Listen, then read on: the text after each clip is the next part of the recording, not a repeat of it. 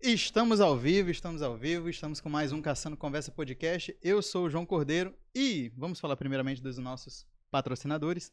Desse lado tem o QR Code do Brasil Esportes, o maior site de entretenimento esportivos do Brasil. E desse lado aqui estamos com a parceria da Pizza Crack, Pizza Crack Calhau, já segue aí, Pizza Crack São Luís, já segue aí no Instagram. Mandaram aí essas pizzas maravilhosas. E aponta o celular Aponta a câmera do teu celular para esse QR Code que está aparecendo aqui do Brasil Esporte para você fazer suas apostas. E caso você queira virar um cambista, é só falar com o Gilberto para você ganhar essa renda extra. E do outro lado, nós temos também a Pizza Crack, aponta a câmera do teu celular para você fazer o cadastro e ganhar desconto nos primeiros pedidos. Beleza? Roda a vinheta!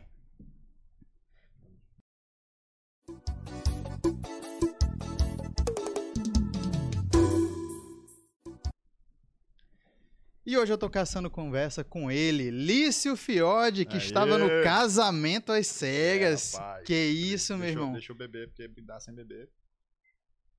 Ninguém merece. Não queremos isso, né? Deus né? Pelo amor de Deus. Lício, muito obrigado por ter aceitado o convite. Nada, eu que agradeço. Muito obrigado por estar aqui hoje. O pessoal aí tá na loucura. Meu Deus, casamento às cegas. Meu Deus, ele participou do casamento às pois cegas. É, eu nunca vi tanta gente doida com casamento na vida.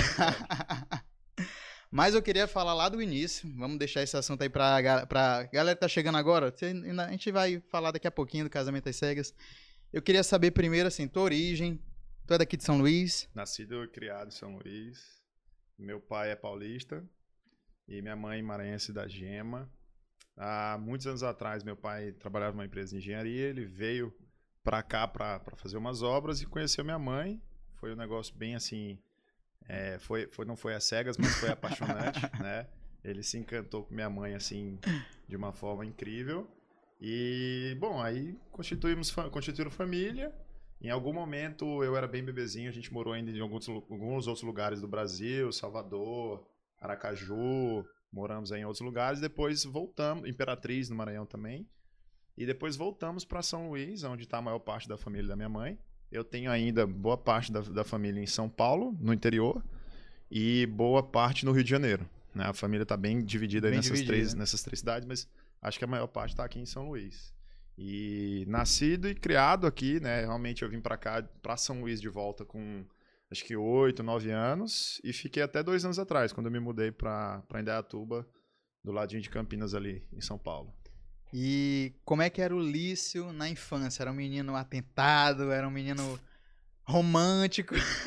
Rapaz, dizem que o romantismo tá dentro da gente, né? Mesmo, mesmo calado, porque eu era um garoto muito tímido, sabe? É, o pessoal que, não sei se vocês vão lembrar de mim aí, quem me conheceu é, garoto, eu era muito tímido.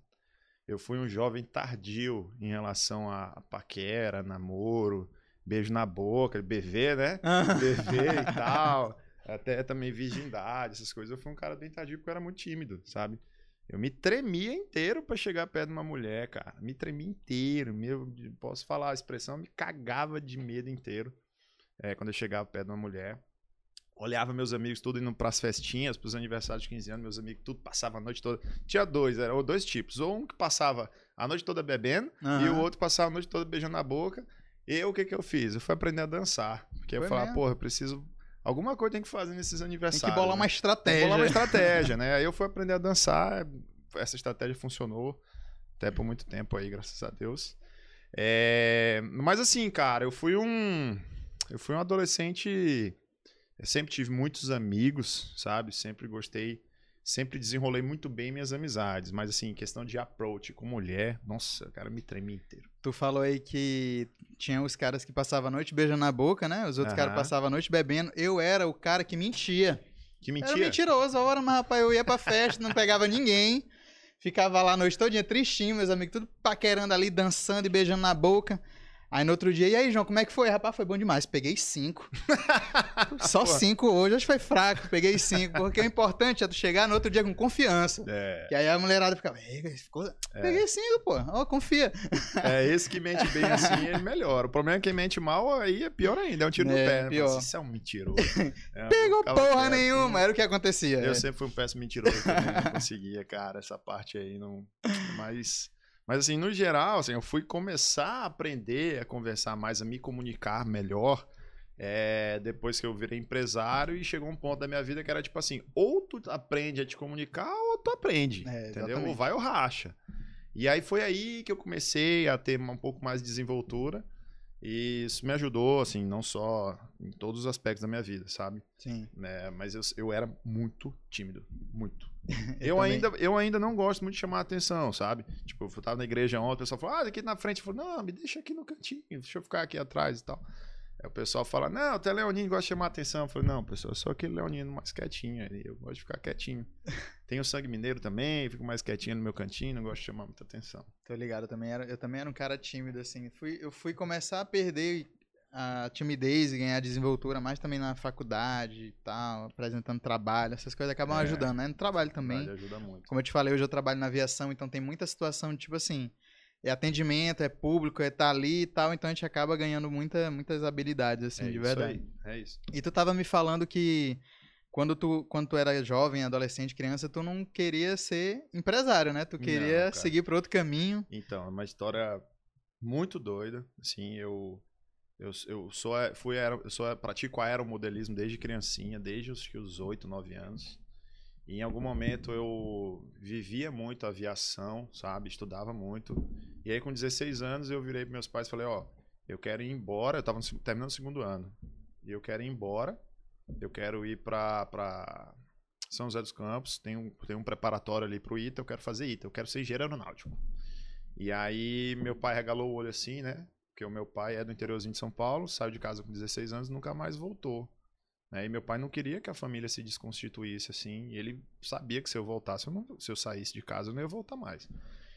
E aí foi um embrólio familiar ali, minha mãe me apoiou, meu pai me apoiava, mas não apoiava e tal. Depois meu pai ficou um pouquinho doente e acredito, acredito acreditávamos que um pouquinho dessa doença dele era porque eu tava com essa iminência de ir embora e tal. E eu falava, eu tinha tudo feito na minha cabeça, cara. Ou eu ia fazer ITA, se eu não passasse, eu ia pra academia da Força Aérea. Se eu não passasse, e eu estudava tudo, sabe? Fazia. Pensava, só loucura. É Academia das Agulhas Negras, é não sei o quê, é FAB, é AFA, é papapá, papá, é picar. Tinha os negócios tudo na cabeça. lá Tava determinado, focado. alguma coisa a ver com aviação. No pior das hipóteses, eu, no último das hipóteses, eu falei, vou ser piloto comercial. Vou fazer o PP lá em São Paulo, lá em Itápolis, lá não sei onde. Tinha tudo, tinha tudo organizado, velho. mas só tinha 16 anos, menino doido. É, resumo da ópera, acabei ficando em São Luís. É, prestei vestibular para engenharia civil, prestei vestibular para para desenho industrial, design de produtos, né? Cheguei a, cheguei a passar, mas tava meio frustrado ali, um pouco com, sabe, meio que, que ele deu aquela baqueada assim, que não era bem isso que, que eu queria e tal. E acabei fazendo direito. Sou formado em direito. Tu é formado em né? Na direito, eu cara. terminei o curso de direito e tal.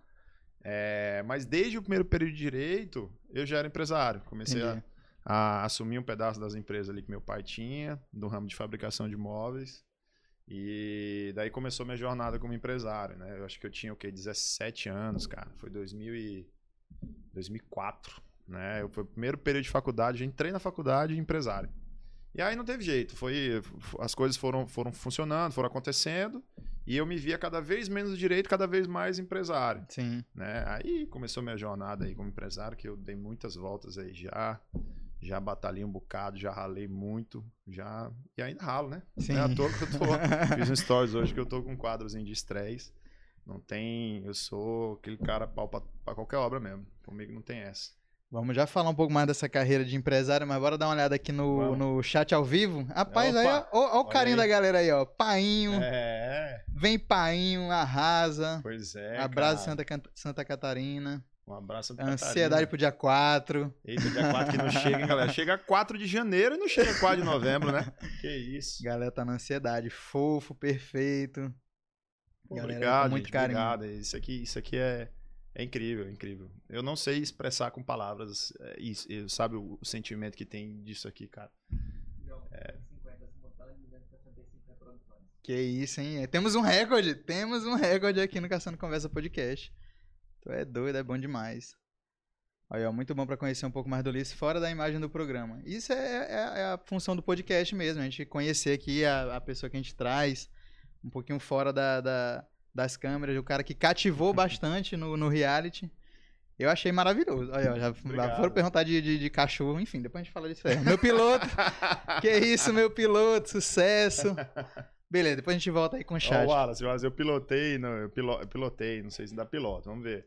Para a Universidade Estadual do Maranhão no, no concurso Aerodesign, né? Sim. Aí nos últimos três anos eu- a gente foi lá e, e fizemos bonito lá no, no ITA lá. Acabei indo pro ITA de outra forma, como piloto da Universidade Estadual do Maranhão na- no concurso Aerodesign, que é internacional.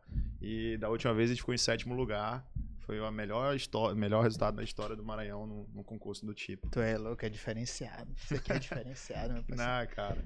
Ah, depois a gente volta, depois a gente volta aí com, com, com o chat ao vivo, senão a gente vai ficar aqui o dia todinho, porque isso aqui chama atenção, isso aqui a gente não É. consegue, isso aqui a gente, a gente para tudo e fica só assim, ó. É, obrigado, galera. Valeu pela Mas interação. continue, continue que daqui a pouquinho a gente, a gente vai, vai ler mais.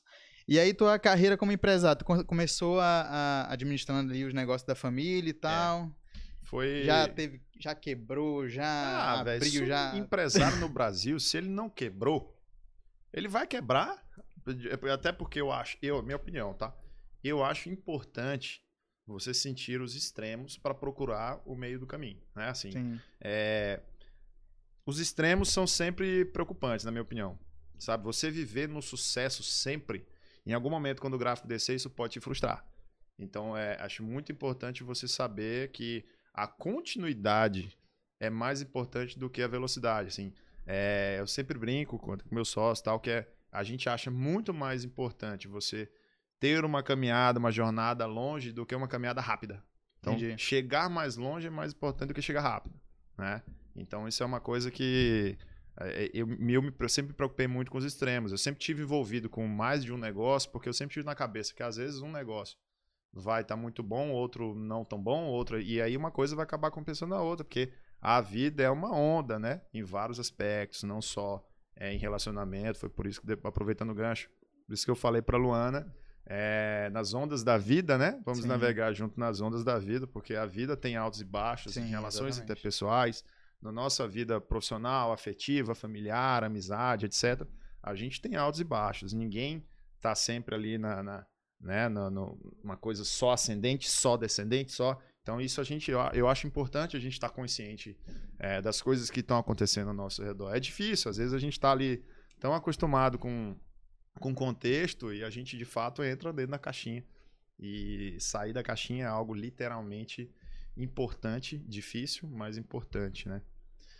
Bom, voltando a, a como que foi. Eu tinha 17 para 18 anos, eu assumi uma parte do meu pai tinha uma, uma fábrica de móveis, meus pais.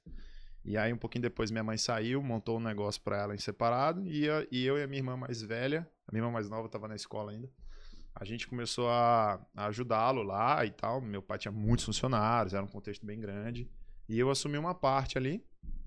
E aí fiquei tomando conta ali por um pedaço, aprendendo e tal. Daí, depois acho que de um ano e meio, dois anos, o meu pai operou do coração, se aposentou, fechou a empresa, puf, fechou tudo. Foi bem dramático. Pouca gente sabe disso ainda, inclusive, porque pa- para os clientes, para o público, a gente não chegou a fechar, mas a gente chegou a fechar mesmo. E aí, meu pai operou, foi aquele drama.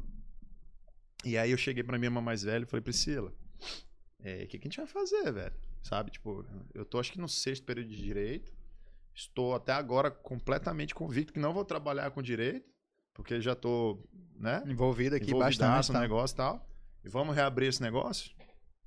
Aí ela regalou o olho assim e falou, só nós dois? Eu falei, ah, porra. Eu tinha 20 anos, ela tinha 26, é, ela falou, cara, ela, ela já tinha uma filha, minha sobrinha. E ela falou, eu tenho uma filha pra criar, então vambora. E aí a gente reabriu o negócio, meio que na doida, vamos falar assim, mas a gente tinha, de certa forma, um Tinha uma know-how, que- experiência, né? Sim, né? Não era um negócio aleatório. aleatório. é. Apesar do ramo mobiliário, de, é, de imóveis, né? Mobiliário, não ser um ramo fácil. É, foi até depois também. Teve um boom em São Luís, tinha loja de imóvel em todo canto, velho. Falei, cara, caraca, meu irmão, tem loja de imóvel ali, aqui, ali. né, Era um negócio meio, meio doido na época. Mas aí deu tudo muito certo. É, acabei desenvolvendo algumas coisas especiais que aprendia sempre eu ir para o Rio Grande do Sul, ficava um tempo lá, aprendia, trazia alguns acabamentos, algumas coisas.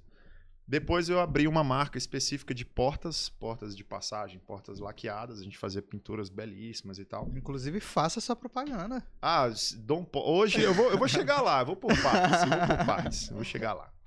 E aí foi quando eu comecei a aprender de portas, né? Em 2000 e, bom, 2009, né? 2009 foi quando eu comecei a aprender sobre esquadrias, no caso, portas, né? Sim. portas internas e portas externas. Daí depois veio, cara, trabalhei com, ao mesmo, eu sempre trabalhei com portas imóveis, né? Depois também eh, virei representante de esquadrias em PVC, que eu que a empresa ficava em Indaiatuba, onde eu moro hoje. Foi assim que eu conheci Indaiatuba. E aí trou- trouxe a marca para São Luís. Era revendedor deles. Ao mesmo tempo, eu tinha eh, uma empresa de importação de produtos de modelismo. Eu vendia uma- umas coisas mais para hobby ali, mas era mais para bancar meu hobby, Entendi. que era meu hobby do aeromodelo. Sim. É, deixa eu ver o que mais. Bom, aí depois veio a grande loucura da minha vida aí, que foi a Vila Boracay, né? Foi um negócio muito louco. Um dia eu tava lá depois do kitesurf, aí passei no terreno, falei assim, pô, se eu botasse um container aqui pra galera do kite se reunir, botar um outro aqui pra vender uma, uma cervejinha e um açaí, pronto, já dava um pontezinho pra galera do kite. E aí a pessoa só alugava o terreno inteiro e, e- hoje eu- nós somos grande, grandes amigos, né? Os, os proprietários do terreno são basicamente é como se fosse tio e tia pra mim, assim, Sim. de, de amizade. E acabei alugando o terreno inteiro, 7 mil metros quadrados, assinei contrato. É uma, é uma estrutura absurda ali. É, hoje, massa. hoje é o maior do Brasil. Sim. A gente tem orgulho em falar que temos o maior complexo, tipo containers, vi- vila do Brasil. São 7 mil metros quadrados, 42 containers, são 22 negócios. E ainda tem vaga, hein, galera? Tem três disponíveis lá. Olha aí, aproveite, galera. É, tem aproveite. Três, eu tava mapeando ontem, tem três containers disponíveis. Vocês que quiserem ter o seu negócio, o seu escritório na praia, eu não tô mentindo, não. Tá lá. Escritório na praia, isso é pra poucos, hein, galera? Isso é, É pra, pra poucos. poucos, é pra poucos. Eu verdade. sinto uma falta danada de ter um escritório na praia. Vocês não têm noção como eu sinto saudade de sentar ali no lounge ali do Borabá na época, né? E meu escritório era o lounge do Borabá ali, era sensacional. A gente tava estressado, mas pelo menos ficava vendo o mar. E tu já era um cara que fazia kite, já gostava. Ah, não, é. Eu comecei a praticar o kitesurf acho que em 2012, 2013. E aí, pô, mudou minha vida total, sabe? É, aquele negócio de deixar de ir pra balada sexta-feira pra acordar cedo sábado, pra ir velejar. Olha aí. Hein, amor? Sabe? Uma ideia dessa aí, ó. É, cara, é vida, é vida. E aí organiza viagem com a turma. Vamos viajar pra tal lugar, Jericoacoara, é, Fortaleza, viaja aqui, viaja ali. E toda vez que vai viajar, vê se tem vento, se tem um pico de kite no lugar, leva o kite nas e costas, aqui né? em São Luís é um lugar massa, né? São tem Luís tem é um- gente que vem do mundo inteiro pra São fazer Luís kite. é um dos picos mundiais, né? É, Atins, é, Tutóia, entendeu? É, Esse trechinho que vai do Ceará até o Maranhão aqui é um dos melhores picos do mundo, né, cara? E São Luís é legal porque São Luís acho que é a única cidade do Brasil que você veleja é, um percurso assim de tipo 30, 40 quilômetros, dá pra ver até de Panacoatira até o Espigão. É um trecho extremamente velejável, seguro e você não sai da região metropolitana da cidade, Sim. entendeu? Então dá pra fazer um downwind todo dia. Tinha um certo período aí que a gente O que, que é um downwind pra almoço. galera que não tá muito Downwind ambientada? é- você vai pra uma praia que o vento tá, digamos que mais em cima e o vento te arrasta até Ah, mais embaixo, ligado. né? Então Entendi. isso é um downwind, é descer com o vento. Entendi. né? Então numa época a gente enforcava o trabalho na hora do almoço ali e velejava na hora do almoço. Aí é- é- isso é vida, né, cara? Sim. São pouquíssimas pessoas no, no- no Brasil e no mundo aí que podem dar uma velejada na hora do almoço e voltar pra trabalhar. Ou Porra. então até velejar de noite, que dá pra velejar de noite na litorânea, fazendo downwind noturno. Cara, isso é. Somos abençoados com isso, né? Essa temporada o ano tá meio, tá meio escroto mesmo, tá. Talvez seja o fim do mundo aí, que tá chovendo em novembro. Pior, é verdade. Pô, Tamo aqui outro dia, tá aí. Chovendo em novembro. com isso Falei, aí. que porra é essa, né? O fim do mundo. Mas ainda assim, São Luís é um lugar muito abençoado pra kitesurf, né? Cara, eu, eu não te falei, mas eu, eu fiz uma bariátrica. Eu era Eu vi imenso. a foto, velho. Imensa. A galera, bora velejar. Eu falava, isso não me aguenta, meu irmão. Aguenta, Isso não me aguenta. aguenta. Será que aguenta? Aguenta, sabe quem é Henrique Gigante? Não, não Henrique conheço. Gigante, você deve estar assistindo aí. Pelo nome deve ser um cara... Gigante, é, Gigante era Henrique, é DJ Henrique Gigante, ele era DJ das antigas e tal. Gigante deve ter, devia ter um tempo atrás aí, é porque ele é gigante mesmo, não é porque ele é gordo, não, é porque o cara é forte, é grande. Gigante tinha 140 quilos, pô. Eu tinha 140 quando eu operei. velejava aí de boa, tranquilo. Então, eu já tive 130, sabia? Mentira, já, velho. já tive 130. Eu vi, eu vi umas fotos tuas, mas tu não tinha 130? Tinha, tinha 130. E foi só mudando de vida? Foi só mudando de vida. Caralho, isso aqui é um exemplo. Isso aqui é um exemplo na vida. Foi, eu fiz bariátrica, cem- cara, porque eu não consegui de jeito nenhum, fiz tudo. Aí minha nutricionista perguntava, mano, eu tô fazendo de tudo. Ó, às vezes eu como só um Cheetos a noite inteira, Coca-Cola, mas é um detalhe, é uma besteira. não, mas eu tentei, cara, eu tentei, mas eu, eu não me arrependo de ter feito a bariátrica, eu acho que Porra, pra mim foi... Pelo amor de Deus, não se arrependa não, cara. Tá aí bonitão aí, ó. Obrigado. A, a esposa tá ali, feliz da vida também. Olha aí, ó, Dá pra ver pelo sorriso dela que tá tudo certo. Tá tudo certo, tá tudo certo. Mas eu tenho vontade, cara, de fazer um kitezinho, de surfar e tal. O que, Vamos... que tá faltando, meu amigo? Tô Pelo amor pensando- de Deus, Rogério, OKP aqui, ó. Chama o rapaz pra fazer umas aulas aí. Precisando, precisando. Rogério, Ocean Kite Point, um dos melhores picos do, do Brasil aí, de estruturas de, de, de guarderia de kitesurf. Não, vamos desenrolar isso aí, vamos desenrolar. A gente vai botar aí no Instagram depois minhas aulas de kitesurf aí. Vai rolar, é. rolar, vai rolar. E aí, beleza. Então, assim que nasceu a, a vila. Então, aí começamos o primeiro projeto, junto com meu sócio espanhol, Jorge. É, montamos ali o primeiro projeto da Vila Boracay, que foi a, a primeira parte. E em algum momento, no meio do, do- da resenha do projeto, a gente falou, pô, vamos abrir um bar aqui e esse bar vai ser nosso. Eu falei, puta que pariu, já tenho isso, já tenho aqui, já tenho aqui, vou abrir um, já Um tenho bar. um complexo, vou, vou abrir um bar. Nunca tinha mexido em nada parecido na vida. Mas, cara, a gente desenhou um projeto tão legal. Eu falei, beleza, vamos, vamos virar esse negócio, vamos fazer acontecer. É, Foi legal também a brincadeirinha com os nomes, né? Porque Vila Boracay. Boracay é uma ilha, não, obrigado. É uma ilha nas Filipinas, né? E aí, não sabia. ilha de Boracay. E aí é uma ilha belíssima que também é pico de kitesurf. Entendi. E aí aquele azul lá da Vila Boracay é o azul do mar da, da, da- da ilha de Boracay, Caralho, sabe? A gente foda, fez um velho. estudo ali, pegamos Que ali foda. aquela cor. E aí todos os nomes têm Bora, né? Sim. Aí ficou Borabá, tinha o Bora Kite, Bora Burger, Bora Japa, Bora Crossfit que tinha também. Aí hoje tem os Bora Tudo, né?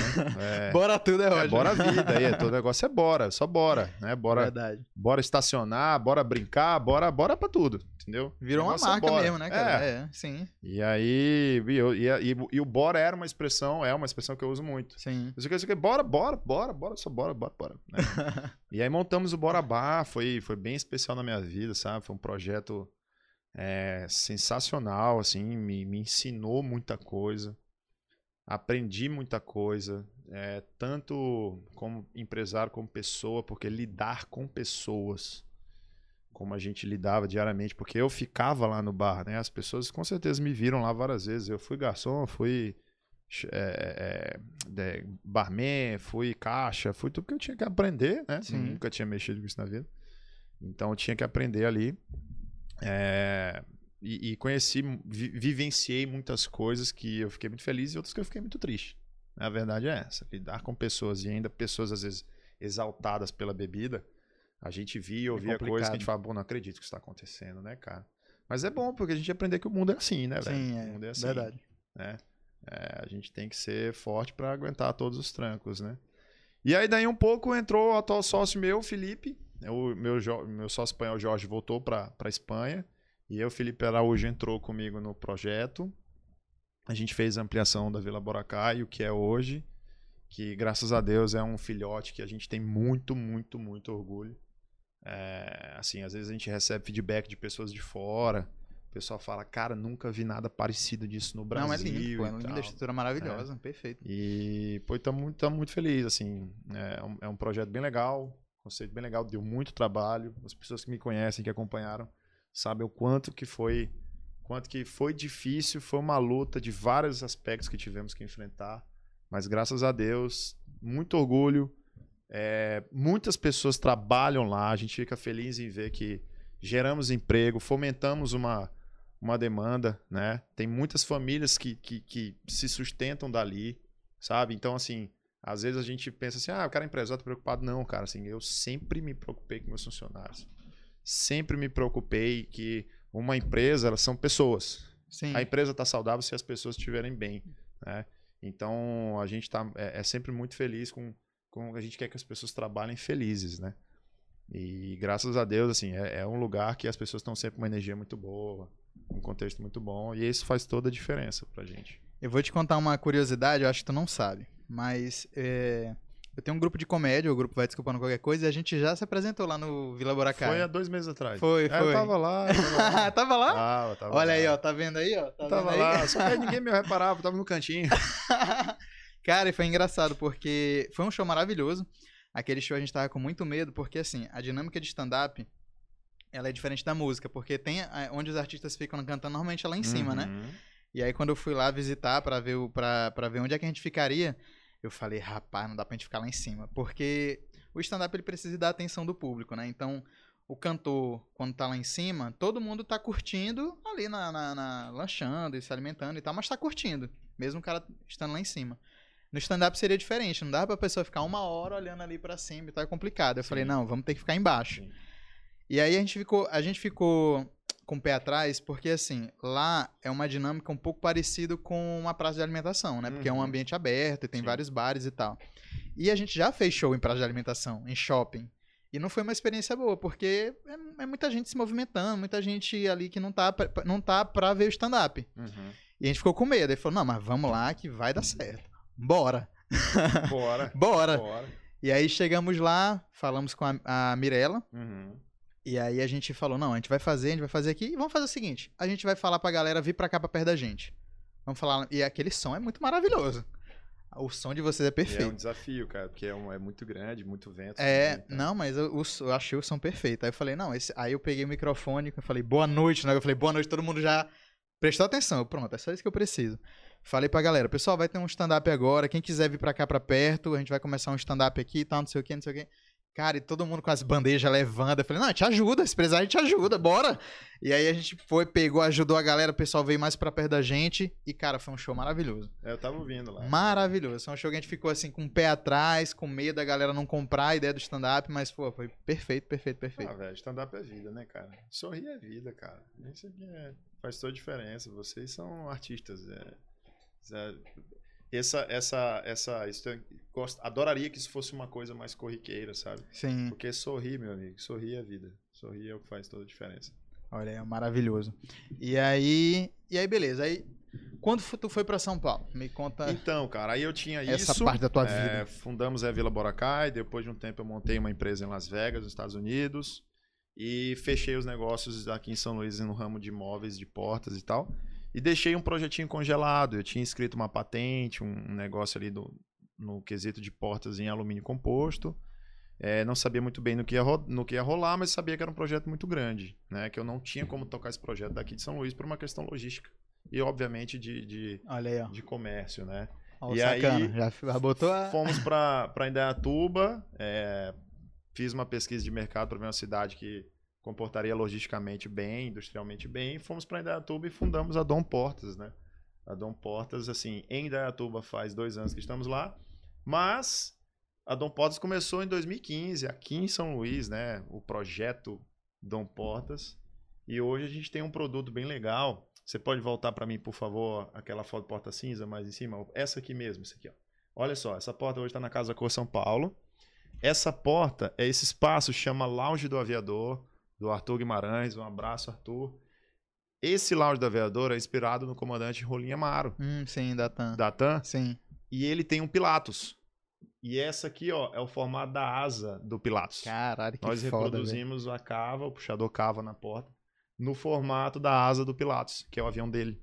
Né? Foda. E essa porta tem um sistema de iluminação presencial, você chega perto, a porta acende aqui e tal. É um, é um projeto bem especial, bem legal. E é tecnologia toda nossa, né? É, essa linha aqui, que é a nossa linha minimalista, essa linha tem 6.500 opções de combinação. Tu é louco. 6.500. Até então, a gente não conhece no mundo uma empresa com, com- de portas que oferece esse nível de personalização, porque a gente tem portas internas e externas, externas em ACM, internas em ACM ou MDF. E se você fizer as combinaçõezinhas assim, dá uma infinidade de opções. A gente não conhece no mundo, né? Caralho, muito E é um foda. projetinho que começamos em 2015, mais um 2014 aqui em São Luís. E hoje tá aí, cara. A gente tem demanda pro, pro mundo todo. Fantástico, É. fantástico. É bem diferente Quê? mesmo. Olha aí, ó. Já, quer, já quer uma porta Dá uma, ali, abaixa aqui, por favor. Abaixa mais aqui. Já quer uma porta dessa. Vamos ver. Ó, essa aqui com MDF, combinou e tal. Vamos ver se tá aqui. Baixa mais um pouquinho. Já segue lá, galera. Aqui, Dom galera, Portas. Essa daqui, ó, tem que ser em três. Essa aqui tem seis metros, ó. Caralho. 6 metros de É, porta. essa tem seis metros. É o sonho, pô. É, essa tá lá em Vitória, Espírito Santo. Foda demais. Essa aí em ACM Ascor tem. Qual era o negócio que tu tinha em Las Vegas? Cara, em Las Vegas eu tinha o seguinte, eu tinha uma... Eu tenho um grande amigo que é CEO de uma empresa chamada Jewel, que é o maior fabricante do mundo de cigarros eletrônicos. Fabricante europeu de cigarros eletrônicos. E eles desenvolveram o primeiro narguilé eletrônico do mundo. Então é um narguilé desse tamanhão assim. Só que esse narguilé não tem fogo, não tem tabaco, não tem nicotina, né? É, um, é uma pegada que você quer ter a, a experiência ali de um narguilé, mas sem danificar a saúde, sem, né? Um- é, um, é um produto que a gente tinha um apelo saudável, entendeu? Sim. Tipo assim, se você pode ter, se você já tem o hábito, e se você quer ter esse hábito menos danoso à sua saúde, existe o narguilé eletrônico. Né? Ao contrário do- de alguns vapes que você põe nicotina ali e tal. O nosso não tinha nada de nicotina, era realmente só sabores de fruta e tal, um contexto diferente. E aí eu topei o desafio de ser distribuidor deles nos Estados Unidos, né? Começamos ali por, por Las Vegas, mas realmente era um, era um projeto muito grande em que eu de fato não tinha condição de tocar. É, era um, era um, um contexto que tinha que ter, o- eu tinha que estar residindo lá, não tinha como, porque eu tinha muitos negócios aqui. E em algum momento eu falei, bom, valeu a experiência, foi muito legal, foi um ano em que eu aprendi muita coisa, sentei com o advogado, sentava com o contador, sentava e falei, pô, tô até me sentindo um empresário internacional. Mas realmente valeu a experiência, é um projeto muito grande. É, ainda sou, meu sócio hoje é proprietário de uma, de uma marca nova, um produto bem legal, topíssimo, chama Neben. É, eu sou o distribuidor da América Latina, mas ainda não é o momento é, de, de praticarmos isso aqui no, no- na América Latina. Talvez chegue o momento. Mas ainda existe muita. Infelizmente, é um assunto muito polêmico, tal mesmo a gente falando que é saudável, que é um produto que é, é diferente, a pegada realmente é, é, não, não tem muito a ver com o que rola no mercado hoje. Mas entendemos assim que tudo não é o momento, não é o time, e assim, dinheiro não é tudo, né? A gente Sim. realmente precisa é, oferecer coisas que façam sentido. Tipo assim, as minhas portinhas, elas elas são é, é, a felicidade. Eu vejo a felicidade do meu cliente quando ele olha a porta, ela fala, puta que. Não, é, É, portinha, portinha. Não, tipo, o cara fala, porra, a primeira impressão é que fica, É, né? sim, é o cartão sim. postal da casa, Sim, a gente pô. vê a felicidade do cara ali e tal. Então, a gente fica feliz quando uma pessoa tá feliz. A Vila Boracay, todo mundo vai, se diverte, come, bebe, sai feliz pra caramba e tal. A gente tem que vender produtos que causem felicidade. Eu acho que essa que é o segredo do sucesso. Você faz stand-up comedy, vê todo mundo feliz, todo mundo sorri, É volta pra casa, ó, felizão e tal, né? É Você mesmo. embarca as pessoas lá na, na Sim, Azul, sim, na, na- sim. na- na companhia aérea, vai todo mundo viajar feliz, todo mundo Exatamente. resolve seu problema. Então, a gente tem que resolver o problema de alguém da melhor forma possível, para todo mundo estar feliz, né? Estamos aqui com o Aranha Estúdios, Aranha Estúdios está resolvendo um problemão pra gente hoje, quer fazer um podcast, né? Então, a, a ideia é essa, todo mundo tem que estar feliz. Se não tá feliz, se tá tendo algum estresse e tal, não faz sentido, vamos pra frente. Eu gostei desse teu gancho aí. Falando de felicidade, ó, pessoal, é... Aranha Studios é onde a gente faz o nosso podcast. Se você quiser contratar, chama o menino Erison no Instagram, Aranha Studios, que é você que quer fazer seu podcast, ensaio fotográfico, imagens aéreas, no artístico. Eu sempre falo isso, sempre. Pô, rapaz, quiser daí- no artístico deixa, também. Deixa pra lá isso aí. Ele faz. E outra coisa boa aqui, ó. A Pizza Greg trouxe uma pizzazinha pra gente. E aí, bora ver aqui, bora ver. Olha aí, Bateu rapaz, a é fome, diferente a o fome. É, negócio, aqui né, é diferenciado cara? demais. Deixa eu te falar os sabores. Ó. Tem portuguesa. Deixa eu pegar a portuguesa logo. Pronto, portuguesa Já- pro já início. Deixa eu ver o que eu vou querer hoje Porra, aqui. muito bem. Tem olha, pizza- marguerita. Isso é diferente, cara. É, aqui é diferenciado, pô. Já segue aí. Pizza Crack São Luís. Toscana. Deixa eu ver outro bom. aqui. É de chocolate. Hum. Quem que vai disputar chocolate aqui? Erison ou Lara? Fiquei à vontade, eu não como doce. Pronto. E eu vou ficar com a. Tu vai ficar com a Toscana? Eu vou, ficar- vou te dar a Toscana. Eu vou ficar com a Marguerita. Pronto. O povo tá falando que é o Rodrigo Hilbert do Maranhão. Olha aí, é o Rodrigo Wilbert do Maranhão. Ah, gente, cadê o defeito desse homem? Gente, eu tenho vários. O mundo perfeito não existe, pelo amor de Deus. Isso aí não. O cara mais perfeito do mundo, certeza que é o Rodrigo Hilbert mesmo. Ali, olha esse Wilbert. o pai. Ai, ai, ai. Deixa eu ver, quem mais? Não, pai- pai não é ricão, não, gente. Pai é trabalhador. Verdade. Pai, e eu sou rico, graças a Deus, na graça de Deus, dos meus amigos, da minha família. Essa riqueza aí, eu sou milionário. Beijo, ó, minha tio. sobrinha, minha sobrinha, Leleca, ó. Beijinho. Tio, tio te ama. Foi essa daqui, foi minha primeira experiência como tio, né? E é, é, mudou muito a minha vida. Minhas sobrinhas fizeram uma, uma mudança enorme na minha vida com esse sentimento que a gente que nasce junto com a gente quando elas nascem, né, cara? Tu tem sobrinho não? Eu tenho, eu tenho três sobrinhos. Sobrinha, a tia tá te mandando um abraço. Pô, manda outro pra ela. Clícia. Mas é a mesma Clícia que eu conheço? A Clícia Aranha. Clícia Aranha? Ah, legal, cara. Legal, legal. Pô, manda um, um beijão pra ela. Clícia era cliente Borabá. É, verdade. Cliente Borabá. O pessoal fazia as resenhas lá no, no lounge, lá, as, as- as empresas alugavam lounge pra fazer resenha. Eu conheci muita gente bacana em São Luís por causa do Borabá, né? Não, lá é, é maravilhoso. Um lugar pra conhecer gente, pirar. Ah, produzi- Maravilhoso. Produzimos eventos lá, cara. A gente fez show de banda Eva, foi um show espetacular. Foi o primeiro show que eu produzi na vida. Parceria com o Henrique Almeida. Depois fizemos junto com a Quatro Mãos, show do Nando Reis. Foi muito Foda. legal também, bem especial. É, pô, tenho, tenho, assim, só lembranças sensacionais, sabe? Dessa, da minha vida empresarial aqui em São Luís. Perfeito. Agora, Alice, vamos falar, vamos falar do que o povo quer saber. Deixa eu falar. 222 simultâneos, 534 reproduções. Que isso, diferenciado. Diferenciado, diferenciado demais. Temos Eu um recorde sei- aqui. Eu não sei o que significa nada, mas espero que seja bom. eu Espero bom. Que esteja... 522 pessoas assistindo agora. Tá.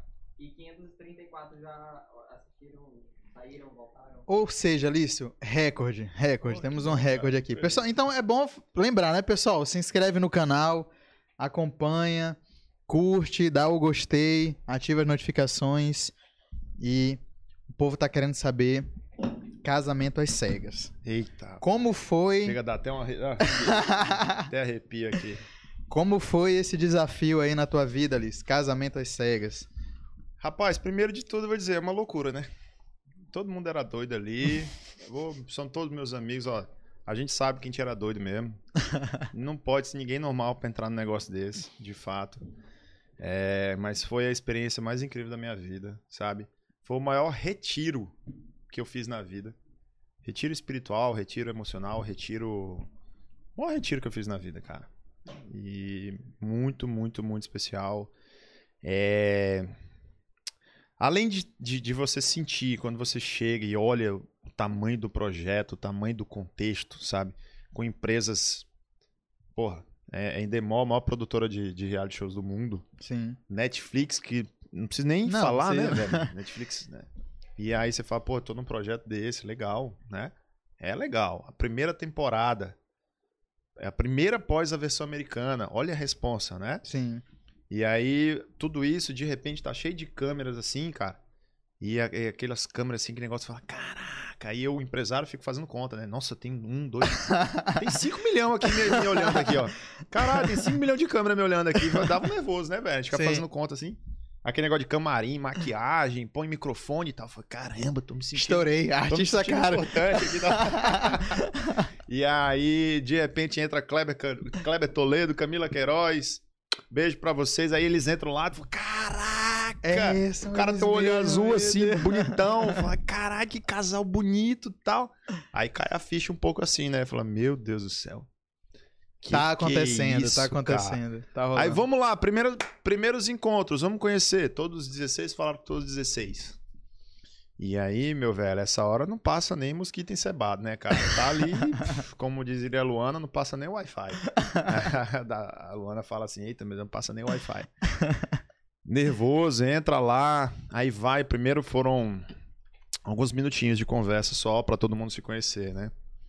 Ó, aí- rapidinho, só pra, só pra contextualizar. Eu acho que a grande maioria da galera que tá aqui na live tá sabendo do Casamento às Cegas, a galera acompanhou, a galera assistiu e tal, mas pra quem não... De repente, para uma pessoa que Beleza. não tá sabendo o que, que, que, que é o Tá. programa. Explica Vou- um pouquinho. Casamento às cegas é o seguinte, pessoal, um experimento em que jun- juntaram 16 homens e 16 mulheres com o intuito de conhecer alguém e casar.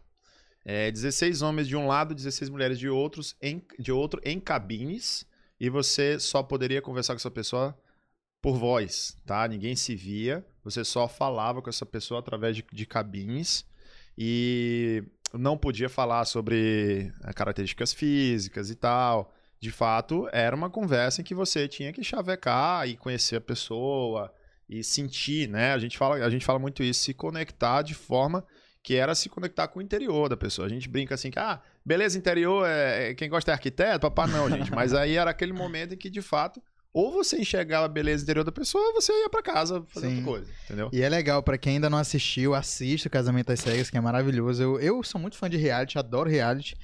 E esse Casamento às Cegas eu achei maravilhoso. E quando eu soube que tinha um- uma pessoa de São Luís, já fiquei, meu Deus, quero, tô torcendo pra ele. E quando a pessoa, ah, me falaram do, do, do, do reality, eu falei, eu vou torcer pra ele ganhar. Aí, não, mas não é assim, não é torcer pra ganhar. É o cara vai casar ou não vai casar. Eu falei, ah, então tá, então tá bom, eu quero que ele seja feliz. Mas, Mas eu já fui naquela assim, eu quero que Olha, ele ganhe, tem que ganhar o de São eu, Luís. Eu considero que eu ganhei. Não, cara. tu ganhou. Eu considero que eu ganhei. Assista pra saber por que, que ele ganhou. e eu achei engraçado que é, hoje a gente vive em bolhas. A gente vive em bolhas, né? Então, tipo assim, quando a gente anunciou, pô, Ulisses vai estar aqui e tal, não sei o quê, muita gente falou, é, falou, não, mas não onde que ele é? Eu falei, ah, tá. Eu falei, tu não conhece ainda. Até fiz um vídeo com a mamãe hoje. gente- Ah, eu- tu, tu viu? Eu falei, mamãe, ó, a pessoa que não assistiu o Casamento às Cegas, a pessoa tá muito desatualizada, pelo amor de Deus. Aí, mamãe, não li. E engraçado, mamãe assistindo, eu falei pra ela, mãe, assiste, a senhora vai gostar. E ela começou assistindo. Acho que ela tá até aí no, no, no chat. Depois tu, tu procura aí. Aí eu comecei a falar, ó, mãe, o Ulisses vai lá no, no podcast e tal, assiste aí tal. Ela começou a assistir. Aí ela no começo ela não gostou. Aí depois, quando eu falei, mãe, e aí, tal, o que a senhora tá achando?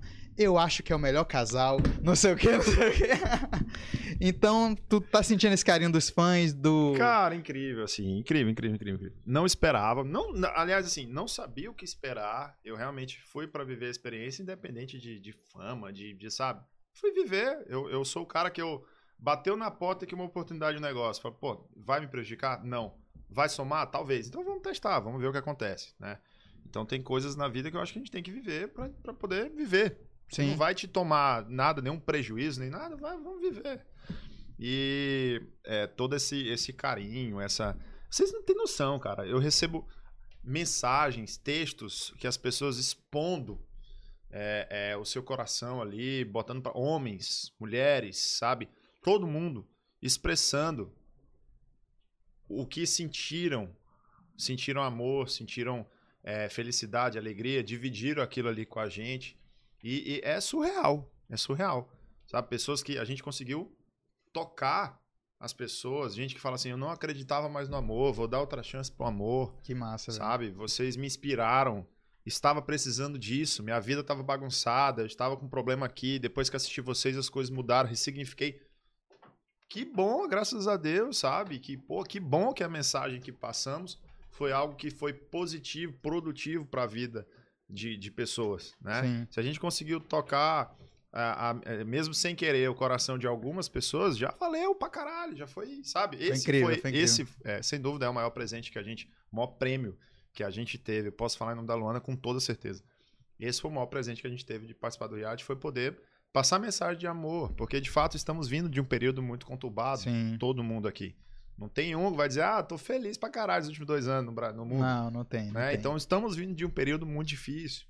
E eu acho legal que passar amor e as pessoas receberem esse amor, é, é, e isso, sabe, é, não tem, não tem palavras, velho. Esse foi o, o maior prêmio que a gente teve no reality show.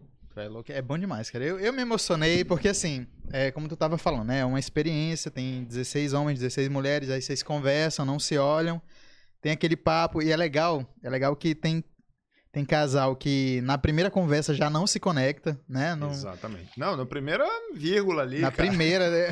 Acho que, cara, foi muito engraçada com do, do Chayanne, Uhum. que ele falou com a moça lá, não, é que eu não quero falar ainda Com de onde eu Carla, sou, foi com a. Carla, né? Aham. não quero saber, não, não, não vou falar ainda de onde eu sou, eu quero deixar pra próxima conversa, ela já ficou bolada. Não, É. então já que tu não. Ela já falou assim, ó, não vai ter próximo. E sabe o que Já- é doido? O Cheyenne e a Carlinha são grandes amigos. Olha hoje, aí, que cara. massa, velho. Ontem ela tava na live lá com a gente também, ela falou que incrível, né? Hoje o Cheyenne é meu top one, eles são grandes amigos, Que né? massa, velho, que e aí massa. vocês verem como é que é, cara. Isso acontece, né, cara? Acontece. E é um cara fantástico. cara. Eu até brinco que às vezes se o Cheyenne tivesse falado pra Carla ali da onde ele, Da era, onde ele era. às vezes ele, ele tinha casado era com ela ali, Pior, sabe? Entendeu? pior, pior. E aí vocês veem que as coisas acontecem por uma vírgula e tal. Mas é isso, a vida é isso. É. E tu lá, nos primeiros, primeiros dias lá, primeiros momentos, primeiras conversas, como é que tava o coração e tal, Era um negócio expectativa. louco, porque assim, ah, no primeiro dia das 16 que eu conversei, acho que umas 12 eu já eu falei assim, nossa, velho. Teve poucas que eu falei, ah, eu acho que todas são maravilhosas. Gente, porra, gente boníssima. A, a Priscila Pittman do Pará, a Ana Galdense de Recife, a, a Gabi de Minas, a, a, a, Prada era de, do Rio Grande do Sul, a Luana Baiana. Então tinha gente do Brasil do inteiro. Brasil inteiro. E aí, eu, eu, sou, eu gosto muito do- da diversidade cultural que o Brasil tem e tal. Sim. E falar, pô, só gente massa aqui e tal. Aí daí umas 12 eu já falei assim, nossa, velho, que, que difícil isso aqui. Isso aqui vai ser difícil. E a gente tinha que fazer um ranking todo dia, né, e tal. E aí, daí você vai afunilando, o funil vai fechando e você vai conversando cada vez mais com as pessoas que você curtiu e que curtiram você. Sim. né? E aí, bom, vocês devem ter assistido, que houve ali uma situação em que eu fiquei envolvido com mais de uma pessoa, expus isso bem claramente para todas, né? Era até assim importante para mim que elas também conversavam entre elas, e essa situação era bem clara entre todas. Isso é legal, isso é legal tu falar porque Pra quem não assistiu, o- as mulheres tinham contato entre elas, elas se conheciam, Isso. elas conversavam, é, falavam de quem que elas tinham gostado e os homens também tinham essa conversa, né? Ficávamos em lounges, lounges dos homens e lounge das mulheres. Isso, é. É, óbvio- assim, desde o começo, obviamente, você poderia ou não falar. é, o jogo, cada um ia fazer o seu ali. Entendi. Isso, É, né? tinha uma estratégia também. Nós, né? homens, a grande maioria, ele só teve uma tretinha entre o Thiago e o Mac ali, mas a grande maioria jogou muito aberto. Sim, A, a minha top 1 é tal, é isso, é isso e aquilo, e tudo ficou muito no cavalheirismo. sim. É, não posso falar pelas mulheres, de fato eu não, não, não sei como é que ficou, mas acredito que tenha sido da mesma forma. Ah, mas assim, é, é muito doido, cara, porque é, é- é fácil você se conectar com a essência de mais de uma pessoa, né? E foi muito difícil pra mim, porque, pô, estávamos falando de casamento. Sim. Eu jamais conseguiria fingir que tô curtindo alguém por causa de um reality, por causa de... Então era alguma coisa muito especial pra mim mesmo, sabe? Sim. E eu queria, ali eu tava trabalhando com os ouvidos apenas. Então, hoje eu descobri que eu tenho hiperacusia, né? Então, é, eu tava, o meu ouvidinho tava afinado ali, tava enxergando pelos ouvidos. E a gente tinha que mapear, eu pelo menos estava mapeando valores, tava mapeando comunicação, porque pra mim relacionamento é metade comunicação, né? É um pilar bem importante. Eu sempre falava assim, eu falava muito isso na cabine. Relacionamento é o seguinte, valores e comunicação. Não adianta ser a mulher puta que pariu, que você é louco, que é pique e tal, e você não conseguir conversar com ela. A É. casa cai. Puf. Sim. E não adianta você ter uma puta comunicação com a pessoa e tal massa, e você não ter, essa pessoa não ter os valores que você admira, que você enxerga em você. A casa cai. Então tem dois pilares que, sem dois pilares, a casa não fica em pé. Então eu tava lá pra tentar mapear isso. Que com esses dois, o resto a gente corre atrás. Sim. Na minha cabeça era isso, né? E aí, em alguns, vários momentos, algumas várias mulheres, o pilarzinho ia caindo aqui, ia caindo ali, ia balançava aqui, porque era o que tinha. Sim. A gente tinha que mapear, de alguma forma, tinha que traçar cada uma estratégia. É, e eu tava muito racional, né? Eu tava muito nessa da razão, é, analisando muito isso. Foi por que, que a minha conversa com a Luana foi mais fluida? É, na minha vida eu fiz, sou formado em programação linguística, é, fiz várias mentorias de desenvolvimento pessoal, estudo muito de psicologia. E a minha comunicação com a Luana foi rapidamente é, conectada fácil. A gente conversava as mesmas coisas. Tinha frase que a gente completava uma do outro, saca? Caralho, que Tinha uns negócios assim maluco. Vou dar um exemplo aqui, ó. Uma curiosidade muito doida aí. Eu gosto de tomar banho no escuro. A Luana disse que também. Quando ela falou isso, eu mandei o dedo pra ela. Ah, aí dentro, não é possível. Vocês estão de sacanagem. Quando a Luana falou, eu também tomo banho no escuro, eu falei, mentira. É nada. Mentira, é nada. Nunca ouvi falar isso na minha vida. Eu tava com vergonha de falar isso. Eu falei, não, eu, eu tenho uns negócios meio doidos, eu gosto de tomar banho escuro. Eu falei, nossa, eu também. Eu falei, "É, para com isso. É nada. Querem me agradar? Não é conheço outro doido, não. Isso acontece.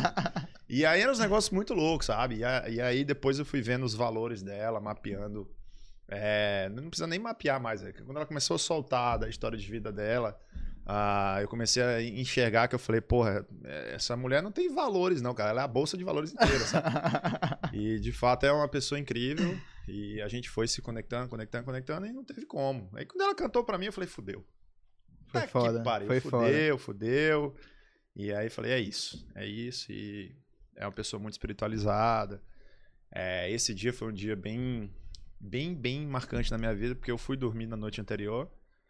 Ah, ajoelhei ali pra rezar e tal, e falei, ó, papai do céu, tá nas suas mãos. Faça aí o que tiver que ser feito. Tô aqui pra tocar como você quiser que eu faça, como o senhor quiser que eu faça, tô aqui me, me mostra o caminho. Aí no outro dia eu fui lá, date, primeiro date com a Luana.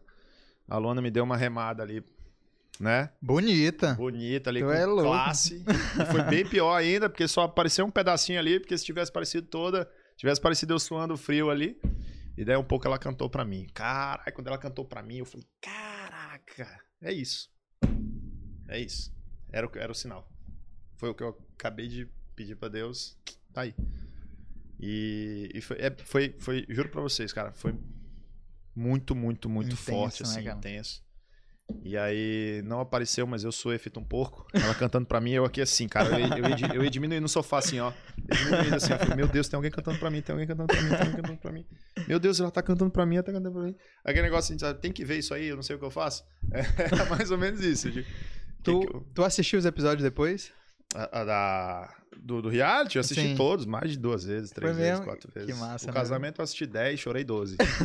Não, eu ia falar isso, porque eu assistindo tanto quando ela cantou pra ti, quando vocês se encontraram pela primeira vez, e o casamento, tava lá rolando Netflix, e eu aqui, aqui, ó. Aqui, ó.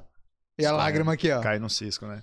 E eu vou te contar, depois a gente chega mais pra frente, eu vou te falar, mas eu e ela, ela é minha noiva, a gente vai casar mês que vem, e eu choro com Parabéns. qualquer coisa, eu choro com qualquer coisa, sou muito chorão, choro de verdade. E ela só tem uma exigência no casamento, ela só quer que tu chore. E eu falei, Ah. eu não vou chorar. É só lembrar do meu casamento. Aí ela, ai de ti se tu não chorar, é o que ela fala. É, não, mas é, você já, já foi metade suprida, já viu ele chorando ali, já viu que ele é um cara sensível. Sou um cara sensível, É. sou. Então, assim, essa parte já tá meio preenchida, vai dar uma colherzinha de chá pra ele. É, né? tá fácil, tá fácil. E aí, e, aí, quando vocês se viram pela primeira vez? É uma experiência muito doida também, né? Cara, é, é- é- realmente é assim, turbilhão de emoções vezes mil, sabe? Ah, naquele momento do face to face, que era o apelido que a gente deu para aquele momento, é, tava indo por sequência, né, e tal, e eu tava em meditação há horas ali, me concentrando. Eu fui racional o programa inteiro. Sim. Quando chegou ali, é a Luana, pedi ela em casamento, ela aceitou, estávamos muito bem, muito felizes. E aí eu tava tentando me manter racional e em algum momento eu falei assim, cara, foda-se meu lado racional. Eu vou conhecer a mulher que eu tô apaixonado, a vozinha que eu sonho, né? Eu, eu tentava não personificar porque eu não queria me, sei lá, vou pensar ela de um jeito e é de outro, tá? Não. Mas é a vozinha que eu sonhava e tal. E aí, quando a gente abriu aquela porta lá, a porta da esperança abriu, pá! e eu olhei aquela franguinha, né? Eu olhei a franguinha lá. E eu A franguinha falei, maravilhosa. ela veio e falou: Puta que pariu, Deus caprichou nesse macho, eita porra.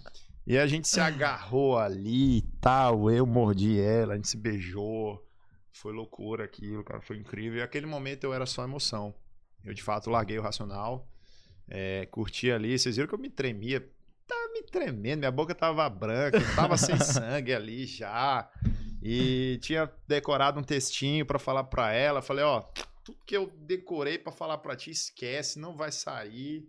Né? Foi o que eu consegui ali. Eu de fato tava mais interessado em ficar agarrado com ela ali. Foi massa, cara. E, e tem um. um, um- é, não vou falar spoiler, tem um negócio legal que eu, eu posso falar que eu passei mal depois daquilo ali. Sério, velho. Até dá pra, depois que fecha a porta, eu, eu passo a mão na cara, assim tal. Eu tive uma reação. É, tive febre, fiquei com meu corpo fervendo, eu fiquei banhado de suor, porque o meu corpo ficou quente. E aí veio o bombeiro, veio produção, veio. é, eu Caralho. passei mal. Tu tocava em mim assim, ó, eu tava fervendo, fritando. Porque eu acho que eu fiquei tanto tempo segurando emoção, racional, concentrado em algo tão importante da minha vida, que eu precisava ter cérebro, não só coração, mas eu precisava ter cérebro, tinha que ser uma comunhão boa entre esses dois. Sim. E aí, na hora que aquela hora foi só emoção, teve a descarga, assim, sabe? De Sim. adrenalina e tal. Eu passei mal, real. Passei mal. Teve que dar uns momentinhos ali e tal. Tanto que eu fiz o depoimento depois chorando, chorei pra caralho e tal. Foi, um- foi, foi o dia mais, mais emocionante da minha vida, cara, com toda certeza. Passou assim, a minha vida inteira passou na cabeça aquele momento. Entre tudo que eu vivi, pra estar feliz e grato por aquele momento ali que eu tava com ela.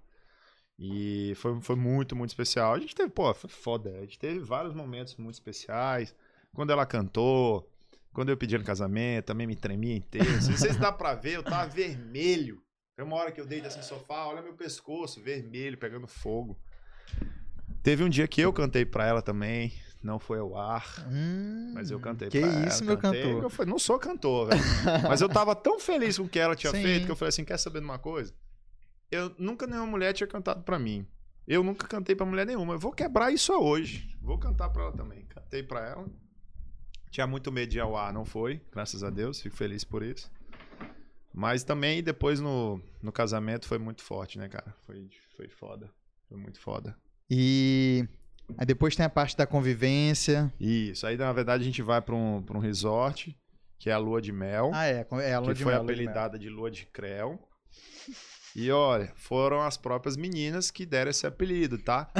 Não fomos nós homens, não. Lua de Creu foi resenha das meninas, das meninas. A gente apadrinhou porque tudo bem, né? Creu não fazia mal. É, fomos pro resort, nos conhecemos ali, de fato, começamos a nos conhecer. É, era um negócio, ao mesmo tempo que a gente estava muito feliz, estava muito nervoso, né? Estávamos muito nervosos, até porque tinha toda a equipe de produção junto o tempo todo. E eu mesmo tava me tremendo inteiro, né? Tô aqui jantando com uma mulher que eu nunca vi na vida, pela primeira vez, mas ao mesmo tempo eu sentia Sim. que conhecia, mas Sim. nunca tinha conhecido. E uma câmera aqui, outra aqui e tal. Eu Falava, meu Deus do céu, é muita coisa pra dar conta. né? E tinha que, que, que me apresentar bem também. Ficava com medo de falar alguma bobagem pra ela. Ela falou, ô, esse cara é otário, né? Então, Porra, me, me desiludiu. é, tipo assim, é, o primeiro episódio lá das cabines. Eu fiquei conversando um 40 minutos com a Luana e não perguntei o nome dela. Eu fiquei muito sem graça. Quando ela falou, meu nome é Luana, eu digo, puta que pariu, eu esqueci de perguntar o nome dela. A gente ficou, aí tanto que eu falo, ah, tô nervosão, assim. Ah, é porque a gente criou uma conexão, nordestino pra nordestino. Por quê? Que eu falei assim, puta que pariu, eu tô aqui conversando com a mulher há 40 minutos, não perguntei o nome dela. Mas por quê? Depois, pô, que lindo, que top, que a gente começou a conversar e se deu tão bem E a conversa foi que o desenrolando. nome ficou secundário, entendeu? Sim. Tanto faz o nome, né? E, e eu tava com medo de repetir essa cagada com ela lá, né? Falei, nossa, a gente tá aqui tete a tete a primeira vez. Vou falar alguma bobagem pra ela, não. Vamos, vamos me segurar aqui e tal. Mas tudo fluía muito bem. Depois a gente teve a convivência, fomos pro flat, ficamos lá vários dias esperando ali, fazendo, fazendo convivência ali de muitas coisas. Fizemos muitas coisas. Ela foi até Indaiatuba conhecer os meus amigos, que são minha família lá em São Paulo. É, conheci alguns amigos dela, conheci a tia dela, que ela morava com a tia dela. É, fizemos várias coisas, fizemos um mergulho muito legal, que não foi ao ar, infelizmente, mas fomos mergulhar. Fizemos vários passeios, várias atividades, jantar, fizemos um jantar belíssimo no restaurante no Top São Paulo. E convivíamos muito, né? A gente de fato conviveu mais nós dois em casa. E sempre foi muito legal, porque sempre conversamos muito. Nós dois falamos pra caralho. Nós dois. A gente fala pra caralho mesmo. Sim. né? Somos dois nordestinos falador, dois papagaios. Fala pra caralho. E e foi muito legal, cara, muito especial. É, Curiosamente, éramos o único casal que ninguém tinha dúvidas que ia casar. Pior, né? É. Pior. Não, mas a É. conexão de vocês é, é- era impressionante.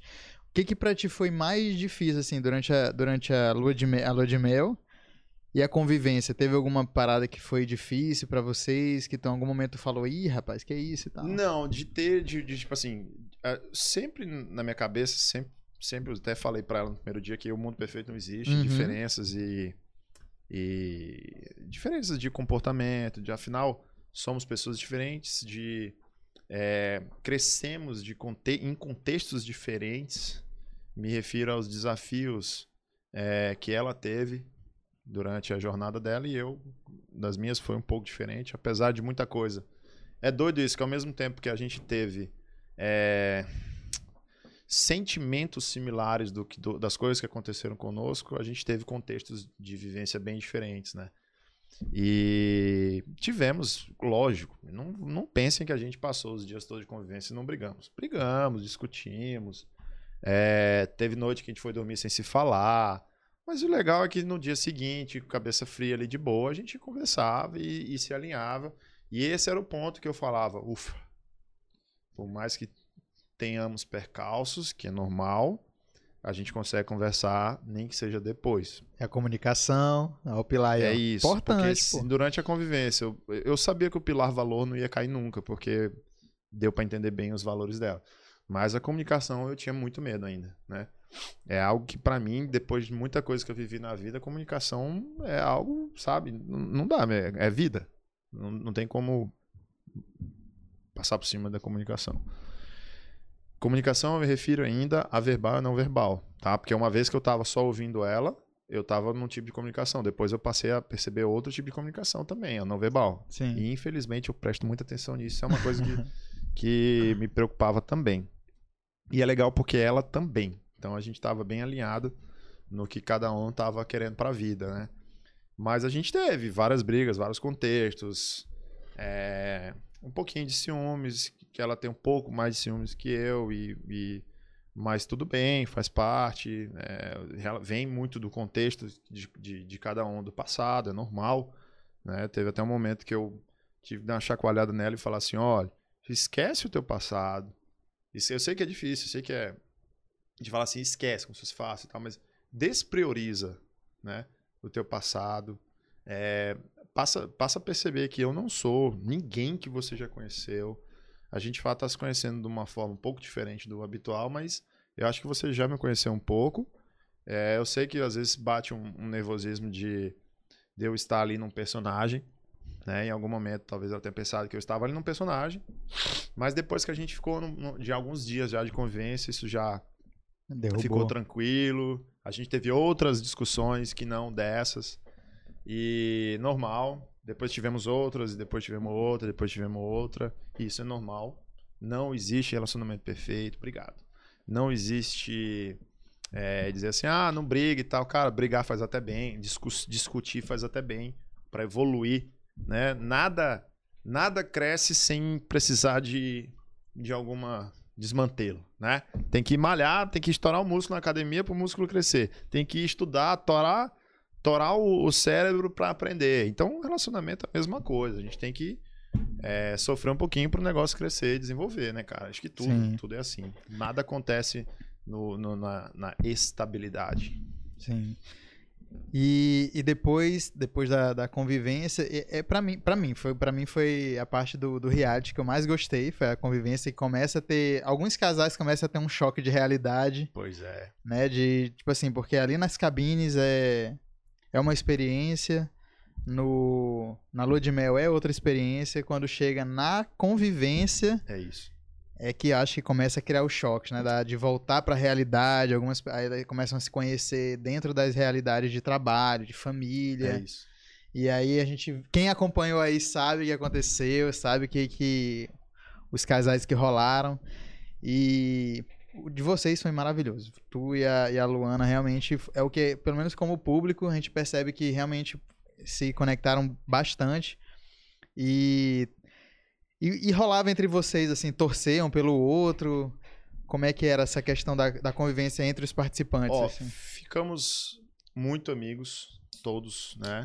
É lógico que eu tinha bem mais contato com os homens e a Luana tinha bem mais contato com as mulheres. A Luana era, assim, imediatamente ficou muito amiga da Dai e da Nanda. São muito amigas até hoje. É, eu fiquei amigo de todos os, 15 caras, eu e mais 15, né? É, os, cinco, os, os outros quatro que estavam lá comigo são grandes amigos também até hoje. A gente acompanhava todas as tretas, todas as resenhas, mas lógico, a gente acompanhava de um jeito diferente. A gente não estava vendo aquilo como a gente tá, assistiu no, no, nos episódios, né? É, mas assim, eu, o povo, os meninos sempre vinham trocar muita ideia comigo, a gente sempre trocava muita ideia quando podia. E a gente sentia que tinha algumas coisas ali que estavam acontecendo que falava, pô, isso não vai fluir, não vai dar certo. O conselho que eu dava para todos, homens e mulheres, era que, pessoal, procurem ficar bem, façam o que faz sentido para vocês, né? A gente quer a felicidade de todo mundo, junto ou separado, a ideia é que todo mundo aqui saia daqui feliz, Sim. né? Se não é junto, é separado, mas com toda certeza seremos amigos o resto da vida, não precisamos sair ninguém daqui inimigo, né? Graças a Deus, aí tá todo mundo de boa, ou pelo menos assim, não tem nenhum inimigo, tá? Vocês ainda vão ver aí no dia 4 o grande episódio Reencontro. É, usem aí escudos, guarda-chuva, é, roupa blindada e tal. Porque. Mas, mas eu acho que vai ficar tudo bem. Acho que vai ser um episódio bombástico aí, mas acho que todo mundo vai gostar do resultado final. E a tatuagem que vocês fizeram? Oh, Better Together. Better Together. Cara, isso aqui foi muito legal. É, tinha um luminoso Better Together no, no fundo do lounge dos Uhum. homens. E aí acho que. Acho até que fui eu que dei ideia. Não sei, eu gosto de tatuagem, né? Aí no segundo dia eu falei assim: ah, vou tatuar esse Better Together aí. Os caras falaram: se tu tatuar, eu tatuo. Eu falei, velho, se trouxer o tatuador agora que eu tatuo. E aí todo mundo ficou nessa: não, vai tatuar todo mundo, vai tatuar todo mundo e tal. E aí foi legal que a produção levou um. No nosso despedida solteiro, levou um tatuador lá. E um tatuador, cara, fera demais. É um artista mesmo, um traço lindo. E todo, quase todos os homens, eu acho que.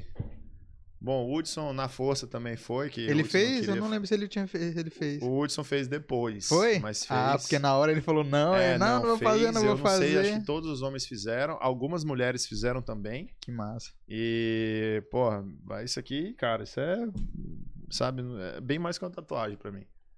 Aqui é, é- são os, os homens, os amigos que eu fiz, as amigas que eu fiz, o que eu vivi em várias situações, vários contextos positivos e não tão positivos, mas que me fizeram é, um bem de certa forma, me fizeram crescer de certa forma. Sabe, vai ficar assim, o experimento, como a gente chama, o experimento ele funciona para diversas partes da, da vida, não só para o relacionamento, mas internamente falando. Esse, esse experimento ele é um, um experimento muito além do casamento, muito além do casamento, né? Experimento para a vida no contexto geral. E eu sou profundamente grato ter participado, cara. É, eu vou, eu vou te fazer uma pergunta, depois a gente vai pro chat e depois vai ler umas perguntas que a galera mandou. Beleza. A pergunta que eu te faço é: quando tu começou o experimento, tu acreditava que ia, ia chegar onde chegou? De jeito nenhum. De jeito nenhum. É, é muito doido isso. Tem um cara que chama Diego. Diegão, se estiver vendo, beijão. Diego Pasquim. É, o Diego era. Eu, eu sou um cara muito de boa, né, light e tal. O Diego é que nem eu, muito natureza, muito tal. E eu sempre conversava com o Diego, Diegão. Eu e tu não tem nada a ver com, com, essa- com esses caras aqui, pô. Olha esses caras. O Diego é bonitão mesmo, o Diego é lindão. Olha, olha o Alexis, olha o, o Bruno, olha o, o Gustavo ali e tal. Falava, cara, com toda certeza nós somos dois caras com conteúdo. Mas talvez não para o reality. A gente não imaginava que a gente se encaixava assim na questão de reality, fala assim, reality que é as pessoas mais comunicativas, mais, né, com mais histórias e tal, papai. Então eu realmente imaginava que eu ia pegar, ia noivar com a Luana, ia viver minha vida com ela, é, que a gente não seguiria e tal, que a gente ia viver nossa vida e tal. Mas por quê? Porque eu achava, na minha inocência, que, pô, não tenho muita história pra contar e tal, mas de fato contamos uma história de amor muito diferente dos outros. É, a nossa história seguiu por um caminho um pouco diferente. E, mas assim, quando começou, quando eu comecei a. Pô, quando eu cheguei, o primeiro dia que eu olhei os caras tudo bonitão, eu falei, caralho, cara bonito pra caralho. Ainda bem que é um programa de áudio, não de vídeo. né? Eu falei, ainda bem que é de áudio. Vamos, vamos lá desenrolar na conversa, né? E, mas, mas é, que bom que deu certo, né, cara? Mas não, não, nem. Eu sempre falava Nem pro Diego, imaginava. Diegão, nós dois estamos fora disso aqui, cara. vamos, vamos, vamos achar nossas noivas aí, vamos desenrolar lá fora. Porque Porque aqui tá difícil. aqui, pô, mas deu certo. Menino Peter Parker, vamos jogar aí o chat a ver, bora ver como é que tá rolando. O que, que a galera tá falando aí. Aproveita pra se inscrever no canal Caçando Conversa Podcast. Bora ver o que a galera tá falando. Ó, o pessoal tá falando assim, ó, tu é lindo demais. Deve ser pra mim, né? Acho que Não, com certeza. é, Deve ser Mas pra o mim. pessoal, a noiva dele tá ali. Olha aí, ó. O pessoal quer ver no YouTube. Dia 4 é no YouTube ou na Netflix? No YouTube da Netflix. No YouTube da Netflix, pronto. Exatamente. O que mais? Ó, Amanda essa entrevista. Lúcia Pereira, um beijo. Vai soltando spoiler mesmo, a galera tá louca, a galera quer saber tudo que vai acontecer no dia 4. Pessoal, não posso soltar spoiler. Spoiler perde a graça. Spoiler. Spoiler eu perco o contrato e vocês perdem a graça. Olha aí, ó. É, ah, isso aí, ó. Não sei se tu pode falar, mas o casamento é real, tipo, é, real, cartório é mesmo. real, é real? real, real. Caralho, que foda, No velho. cartório, no papelzinho, bonitinho. É tudo real. Olha aí, galera. Real, pra quem não tá acreditando, ó. Real. Casamento real, meu parceiro. Fábio Sequef, Fábio, Um mandando bem demais, é top. grande irmão, é Toys, Guilherme Tesh, ó. Você me lembra do personagem Will Smith. Eu ouvi isso minha adolescência, muito tempo da, da minha juventude. Tu era o conselheiro, É, porque conselheiro? eu, cara, meu irmão, eu, eu morria de medo de chegar perto das mulheres e tudo, mas eu era um bom conselheiro, porque eu ouvia muitas coisas, ouvia muito. Não falava nada, me tremia todinho. mas eu, sabe, eu gostava de dar conselhos porque eu achava que tava vendo bem as coisas. né? Olha aí, pessoal. Olha, olha o spoiler, olha o spoiler. Deixa eu ver, Luana Fiode, não sei, gente, não posso falar sobre isso. que mais? Joga lá em cima, Elis. Vê o que o pessoal tá falando mais lá em cima. que mais? É, continue assim. Olha aí, ó. Quem... Essa aqui é engraçada. Tony Silva. Quem nunca foi dormir sem falar com o parceiro que atira a primeira pedra. Pois é, gente. Somos pessoas normais, como todo mundo. Acontece tudo do mesmo jeito. Olha aí, o que mais? Ah, amo spoiler. Ela morava com a tia, porque depois ela morou sozinha. Não vou contar pra vocês aí, vamos ter que assistir dia 4. Olha aí, ó. A Nicole Tichar, não sei. Ai, que lindo, ele é apaixonado nela. A música que eu cantei pra Luana foi essa mesmo. E a gente nem ficou. Olha aí, Mesmo ó. assim, eu não tiro você da cabeça. Que isso, meu cantor, É aí. diferenciado. Não, não, isso é porque eu treinei muito pra poder vir pro podcast. poder. Olha aí, ó. Agora é Luana Braga Fiode. Aí, ó. Rapaz, a galera tá Rapaz, animada. esse nome tá bonito, viu? Luana Braga Fiode. Ei, pô. Vou fazer uma pergunta aqui, ó. Suzy Silva perguntou um negócio aqui, ó. Vamos jogar essa polêmica, que é meu papel. é meu papel nesse podcast. Foi ver. Foi ver o cachorro aí, ó. Visitou o cachorro. Meu Deus do céu. Gabriele. Cavalcante. Nat... Volta lá em cima, Olha aí, Natália. de pergunta do cachorro. Natália Rapaz. Balbindo. Já foi ver o cachorro. Rapaz, os cachorros nessas, nessa edição do Casamento da Série estão mais famosos, né? Veja o Tobias. O Tobias virou um meme mundial. Lício, explica essa treta aí do cachorro, pra quem não tá Bom, entendendo. vamos lá, atenção, Bora. pessoas. A treta do cachorro que não foi treta. Não foi bem treta. treta. não Vamos foi lá. treta. Eu estava explicando pra Luana naquele momento ali no sofá, estávamos gravando a convivência do dia a dia, né? Eu tava mostrando um monte de foto pra ela e tal, papapá. E aí passa meu celular, tem um monte de foto com o meu cachorro, que era meu cachorro, era meu cachorro, vamos falar assim, né? Mas não é porque era que ele, como- como, eu expliquei, não acho que é um objeto, que ele tinha dono e tal. Ainda sinto como se o cachorro fosse meu filho, porque eu, pô, eu peguei o cachorro com dois meses de idade e ele morou comigo até um ano e um ano e pouquinho. Sim. Dormia abraçado comigo na minha cama. Tem fotos aí tudo. Dormia abraçado comigo. O, o, o Boris dormia de, de conchinha comigo na minha cama. Ó, o Boris, o Entendeu? Boris tá famoso, o Boris tá famoso. E aí a gente é, tava explicando pra Luana da existência do Boris, né? Do cachorro. E aí ela perguntou: Ah, não sabia e tal, com seus pais? Eu digo, não, é, tá com meu ex-namorado, né? Ela falou, então não é mais seu. Eu falei, é, é, realmente não é mais meu e tal, né? E ela entendeu assim, então quando você vai pra São Luís, você olha o cachorro e tal? Eu falei que não, não era isso, não era o ponto. Que eu tinha de fato olhado o cachorro é, duas vezes em 2020, é, mas foram situações nada a ver, tipo assim, bate na porta da casa da minha namorada e fala, ei, viu o cachorro? Não, né, sabe? Uma vez eu encontrei é, meu ex-cunhado passeando com ele na praia e, e conversei com ele ali. Também a minha ex-namorada com o atual namorado na Vila Boracá. E eu, com o cachorro eu fui lá dar um abraço nele. São coisas assim. Sim. Nada a ver com guarda compartilhada. Não tenho guarda compartilhada. Nunca tive. Não espero ter. Não, não quero ter. Não tem nada a ver. O cachorro é dela. Ficou com ela. Eu fui embora para São Paulo. O cachorro está em São Luís. Não bato lá quando eu venho aqui, oi, vim ver o cachorro. Não, por uma questão de respeito, por uma questão de um monte de coisa. O cachorro tá muito bem cuidado, é, tá, tá feliz, que eu sei que as pessoas falam que ele tá feliz, tá muito bem cuidado e tal. E é isso que importa, sabe? É, o meu sentimento por ele é meu, tá comigo, vai estar tá sempre comigo. Mas eu respeito é, muita coisa e respeito as pessoas, respeito toda a história. E não houve é, guarda compartilhada. Bruna Marquezine foi lá e falou de guarda compartilhada, pipocou tudo. Rapidão, rapidão. Vocês estão tendo noção da, do, do nível desse podcast hoje. Bruna Marquezine foi citada. Rapaz, hoje o negócio tá muito diferenciado. Enfim. O que que Bruna Marquezine falou? Ela falou, guarda compartilhada ali, isso e tal. Aí eu fui lá e expliquei. Não, Bruna, isso foi um mal entendido, nunca houve. Aí ela até citou que ela tem guarda compartilhada do, do gatinho que o, que o ex dela deu pra ela. Até falou assim, ah, não posso te julgar e tal. Aí quis um spoilerzinho. E aí, vocês casaram? Foque em mim aqui. Bruna Marquezine, fica de boa. Não, ela tá de boa, com certeza. E aí, só esclarecendo, pessoal, não tem guarda compartilhada. Quando eu venho para São Luís, eu venho ver minha família, venho ver meus amigos, venho ver meu negócio, meus negócios. Se eventualmente eu cruzar com ele na rua, lógico, eu não vou dizer, ah, não quero ver o cachorro. Lógico, né? Vou lá, dar um abraço no cachorro, dar um beijo. Ele me reconhece ainda, me lambe, me azul inteiro, como as últimas vezes que ele me olhou.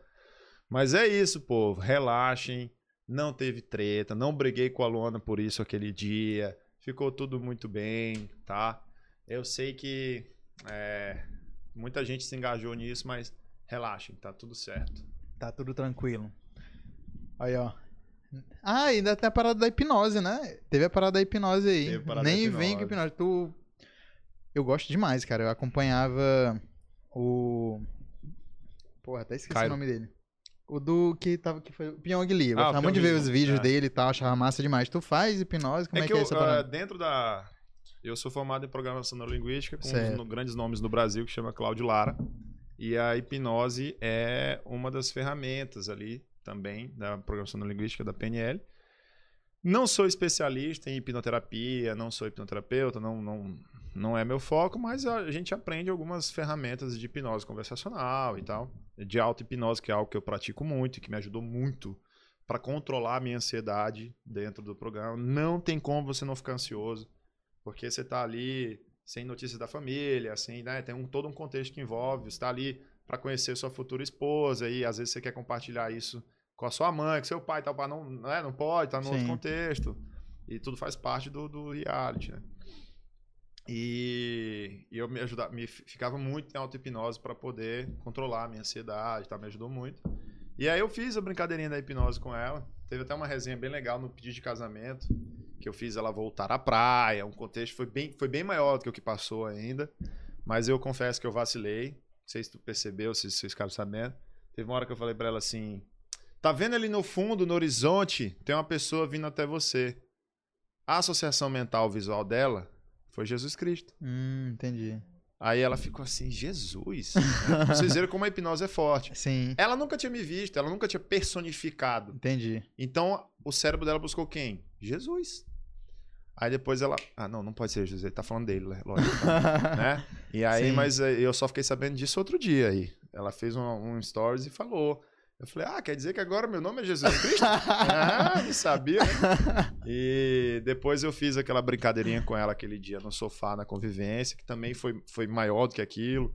Eu fiz a Luana olhava, a Luana olhava uma almofada laranja e ficava zangada. Ela olhava a almofada cinza e caía na gargalhada. Caralho, foi muito foda. legal, porque ela ri, o, riso, o sorriso dela é bem gostoso, é bem forte, assim. Sim. Aí vai, Luana. Aí ela. Puta. Hum, hum. Luana, aí ela. e ela falava assim: Que porra que eu tô rindo de uma almofada! Sou muito idiota! Blá, blá, blá. Foi bem legal também. Mas eu acho que ela, ela ficou tão emocionada que cortaram essa parte. Fizeram Pô. só do dedinho ali. eu acho massa a hipnose, cara. É massa, muito legal, massa, uma ferramenta muito especial. Depois eu vou pedir pra também hipnotizar. É... Deixa eu ler umas perguntas que fizeram aqui. Acho que é. Lício, tu já gostava de reality? Já acompanhava alguns? Cara, eu acompanhei BBB durante um tempo. Uh, fiz duas inscrições em algum momento da vida. Em 2019 eu participei da seletiva. É, mas era um outro contexto da minha vida. Não, assim, em algum momento o, o- perguntaram sobre meu relacionamento, se encaixava em BBB e tal. Eu falei que talvez não, e aí acabou, passei, né? Foi. é, me cortaram, vamos falar assim, da seletiva. Mas acho que foi o mais perto que eu cheguei de entrar no reality, acho que foi em 2019, a seletiva em 2019. É, a- a- acredito até que tenha sido uma seletiva até na, já para as finais, assim. Mas aí, nesse momento X ali, quando chegou na vida pessoal, tal, eu falei, é, não sei se encaixa, não sei o que vai virar. E aí, bom, mas as coisas acontecem como tem que acontecer, né? Não entrei lá Sim. e acabou batendo na porta esse outro e foi com toda certeza é, bem especial, bem mais especial. Hoje tu participaria de outro reality? Cara, essa pergunta é uma pergunta muito, muito difícil. É, porque outro reality é, É. muito aberto também, né? Tem muito É, reality tre- também. Exato, exato. É. Teria que entender que tipo de reality seria. É, não sei se me encaixo, se me enquadro é, em realities de, que, que dá- de confusão, de treta, de, de, sabe? É, eu não ando com muita energia para gastar mais com isso, assim. É, talvez eu fosse um reality desse, ia passar o dia meditando e não falando com ninguém, ia ficar chato e ia ser, ia ser é, Ia eliminado. sair da É, primeira então, semana. Que realmente eu tô numa vibe de, de zero estresse, assim. Tô, tô, tô, tô querendo tirar os estresses de pé de mim, sabe? Entendi. É, como é que tua família reagiu a tudo isso quando contou que ia participar no reality? Quando a família te viu lá, como é que foi essa reação da galera? Cara, quando família eu contei, amigos, na verdade, né? quando eu contei pro eu juntei minha família assim em casa, aqui em São Luís, falei, pessoal, ó, é possível que aconteça isso, isso e isso. Aí minha mãe falou, é o quê, rapaz? Aí eu falei, mãe, é isso, isso e isso. Minha mãe fez assim, ó. Tá bom, tchau. Quero saber disso não. e saiu. Foi pra cozinha, foi fazer outra coisa. E não ouviu nada do que eu falei. Quando eu comecei a falar, ela pegou, levantou. Eu falei, puta que pariu, né? Mas tá bom. E meu pai virou pra mim e falou assim: "Ah, Você tá virando babaca. né? Só pode. Meu pai falou: Tá virando babaca. Isso é a maior merda que tu vai fazer da tua vida. Só que aí que tá, eles não se deram na época nem ao, ao- a, a liberdade de, de, de entender um pouco do que eu tava falando. Minhas irmãs super me apoiaram, minhas sobrinhas me apoiaram. Ó, falando em irmã ali, ó. Ó, a Priscila Fiori, o que que ela falou ali, ó. Manda um beijo pra tua irmã mais ciumenta, é. Minhas duas irmãs são muito ciumentas. Mas a Pri, como me pegou no colo e tal. Quando falava de casamento, a Pri ficava possessa. Pri, meu amor, um beijo, te amo. Não precisa mais ser tão ciumenta assim, não. Pode dar uma debreada aí, tá? E... Mas aí minhas irmãs me apoiaram, minhas sobrinhas me apoiaram, meus amigos me apoiaram e eu fui lá. Depois que tava lá no contexto tal, vocês viram quando eu apresentei minha família pra Luana e tal. É, Foi tudo já super de boa, já, já, já ficaram bem envolvidos, apesar de é, não puderam ir pro casamento por conta do contexto que envolvia ainda de, de pandemia, etc. A gente não quis arriscar, mas eles estiveram presentes comigo o máximo possível é, durante todo o período de convivência e casamento. E pelo visto ficaram muito felizes, né? Que a gente vê lá no reality, a galera adorou. Ei, minha mãe foi inventar de chorar logo lá com a Luana, lá, todo mundo choroso. Olha isso, outra pergunta fizeram aqui. Participar do reality impactou de alguma forma nos teus negócios? Trouxe maior reconhecimento? Foi bom? Olha, é, eu acredito que isso é um pouco natural, né? Mas assim, ah, tanto que eu já tô estressado de antes do reality, tá, galera? As demandas já estavam grandes é, bem antes do reality, o processo o qual a gente desenvolveu na Dom, que é o que mais toma meus cabelinhos brancos hoje. Foi um processo que estava previsto o gráfico ser ascendente depois de uma pandemia, depois de, de muita coisa, e as demandas é, é, chegaram todas no mesmo, de uma vez. Puf. E aí o reality veio depois, já. Puf. Lógico que impacta positivamente porque as pessoas é, chegam até mais pessoas, né? O, o, o que fazemos, o nosso produto, como é de fato um produto muito bonito, diferente, mais pessoas se interessam e a demanda aumenta, lógico, com, com toda, com toda certeza. Mas, sem dúvida alguma, a minha, vida, a minha vida eu nunca contei com a galinha antes dos ovos e os ovos antes da galinha e tal. Então, é, o projeto da Dom, o projeto da Vila Boracá e os outros projetos que eu tenho na minha vida, tem vários outros em andamento. Não posso dar spoiler sobre os meus projetos. É, independe de fama, independe de, sabe, sei lá, eu, eu quero, obrigado. É, independe de fama, independe de, de, não sei, sabe, eu sou um cara muito pé no chão e tenho vários projetos de muita coisa Que lógico que se a fama ajudar, ótimo, é legal, fico feliz. Mas não. Assim, não, não é algo que eu tô acordo e dormindo pensando, eu sou famoso, vou isso, aquilo, sabe? E muitas vezes até esqueço, saio na rua aí, o povo para pra tirar foto, aí que eu vejo, meu Deus. que legal, né? Como é que tá sendo essa, essa, esse novo momento da tua vida, assim? Sendo querida, a galera te parando na rua. Cara, é legal que se um dia eu quiser mandar um recado pra alguém, eu só abro, vou lá na janela lá e falo, Ei, alguém pode mandar o um recado pra minha mãe lá? Porque tá desse jeito assim, cara. Outro dia, é, há 10 dias atrás, o carro tava no carro do meu pai, a gente ficou no prego de bateria, o carro ficou parado ali perto do shopping da ilha, no meio da rua. E era meio-dia, um sol do caralho e tal. Eu ficava ali perto do carro, toda hora passava alguém e buzinava. Ô, oh, cara do Netflix! cara do Netflix, né? E tal. E essa parte é legal, da gente parou. Parar pra trocar uma bateria não, ninguém não, quer, mas né? ofereceram carona, Ah, ofereceram, quer ajuda e tal. O papai falou obrigado. né? É muito legal, cara. É, é legal demais sentir o carinho das pessoas. Todo mundo pede uma fotinha. Sinto o maior prazer do mundo em, em dividir um pouco dessa alegria com, com todo mundo. Maravilha. Essa pergunta aqui ó, é da Lara Cardoso, minha noiva. A pergunta dela maravilhosa aqui, Lício. É uma parada que a gente tá aqui sofrendo e tu não teve essa parada. Quer ver? Ó, ó, ó a pergunta dela. Qual a sensação de casar sem gastar nenhum centavo? porra, Lício! Casamento é caro pra porra! Tu é doido, eu tô te falando, a gente vai casar mês que vem. De vez em quando ela fala assim, amor, ela fala assim, amor, tem uma planilha ali, ó, dá uma olhada na planilha, vê quanto é que tá faltando pra gente casar. Eu falo, amor, não quero ver essa planilha. eu não tô afim de ver essa planilha. Porque eu Ah, fujo dessa planilha. Cara, olha só. É, é- esse negócio é algo que é surreal, de fato. Porque primeiro que a gente casou numa festa muito legal. é, lógico que não era, não casamos da forma que eu sonhei, da forma que ela sonhou, mas casamos de uma forma diferente e muito top também. É, foi uma cerimônia legal, com pessoas legais, com amigos, pessoas importantes para nós. Lógico que a família não estava, mas as pessoas que estavam ali estavam representando a nossa família, né, tanto da minha parte quanto a dela. Kleber Toledo, Camila, Camila Queiroz, nossos padrinhos de casamento. Puta que pariu, Caralho, né? que isso, hein? Puta que pariu, Pera aí, né? ó o nível, ó o nível.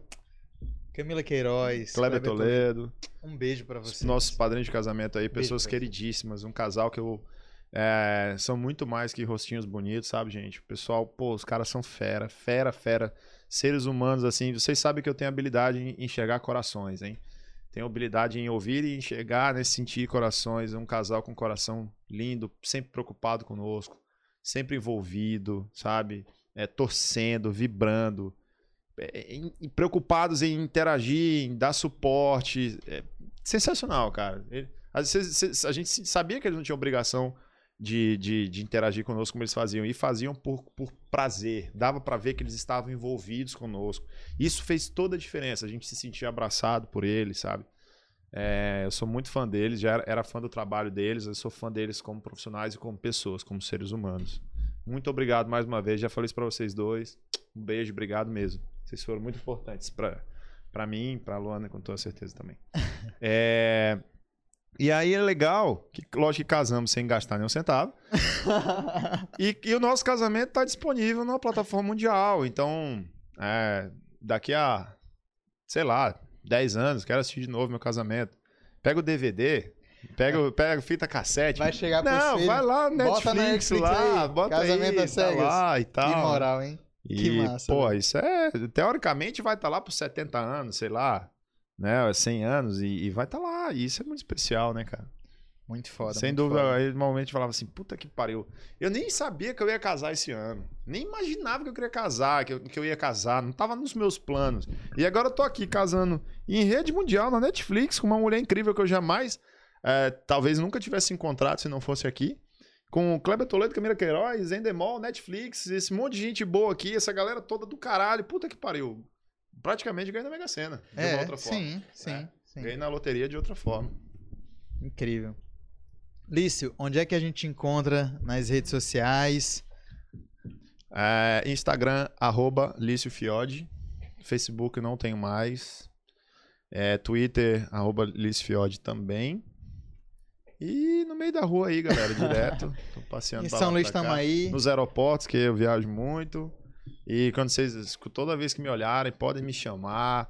Vamos bater um papinho breve. Eu só quero ser é, brother de todo mundo, poder sentir um pouquinho do carinho de todo mundo e agradecer esse carinho que vocês passam pra gente. Isso, muito obrigado. Eu que muito obrigado pela agradeço, nossa cara. conversa. Eu preciso mandar, desculpa, eu preciso mandar um beijo muito especial para as minhas caçulinhas, os, os fanjos, nossos fanjos, né?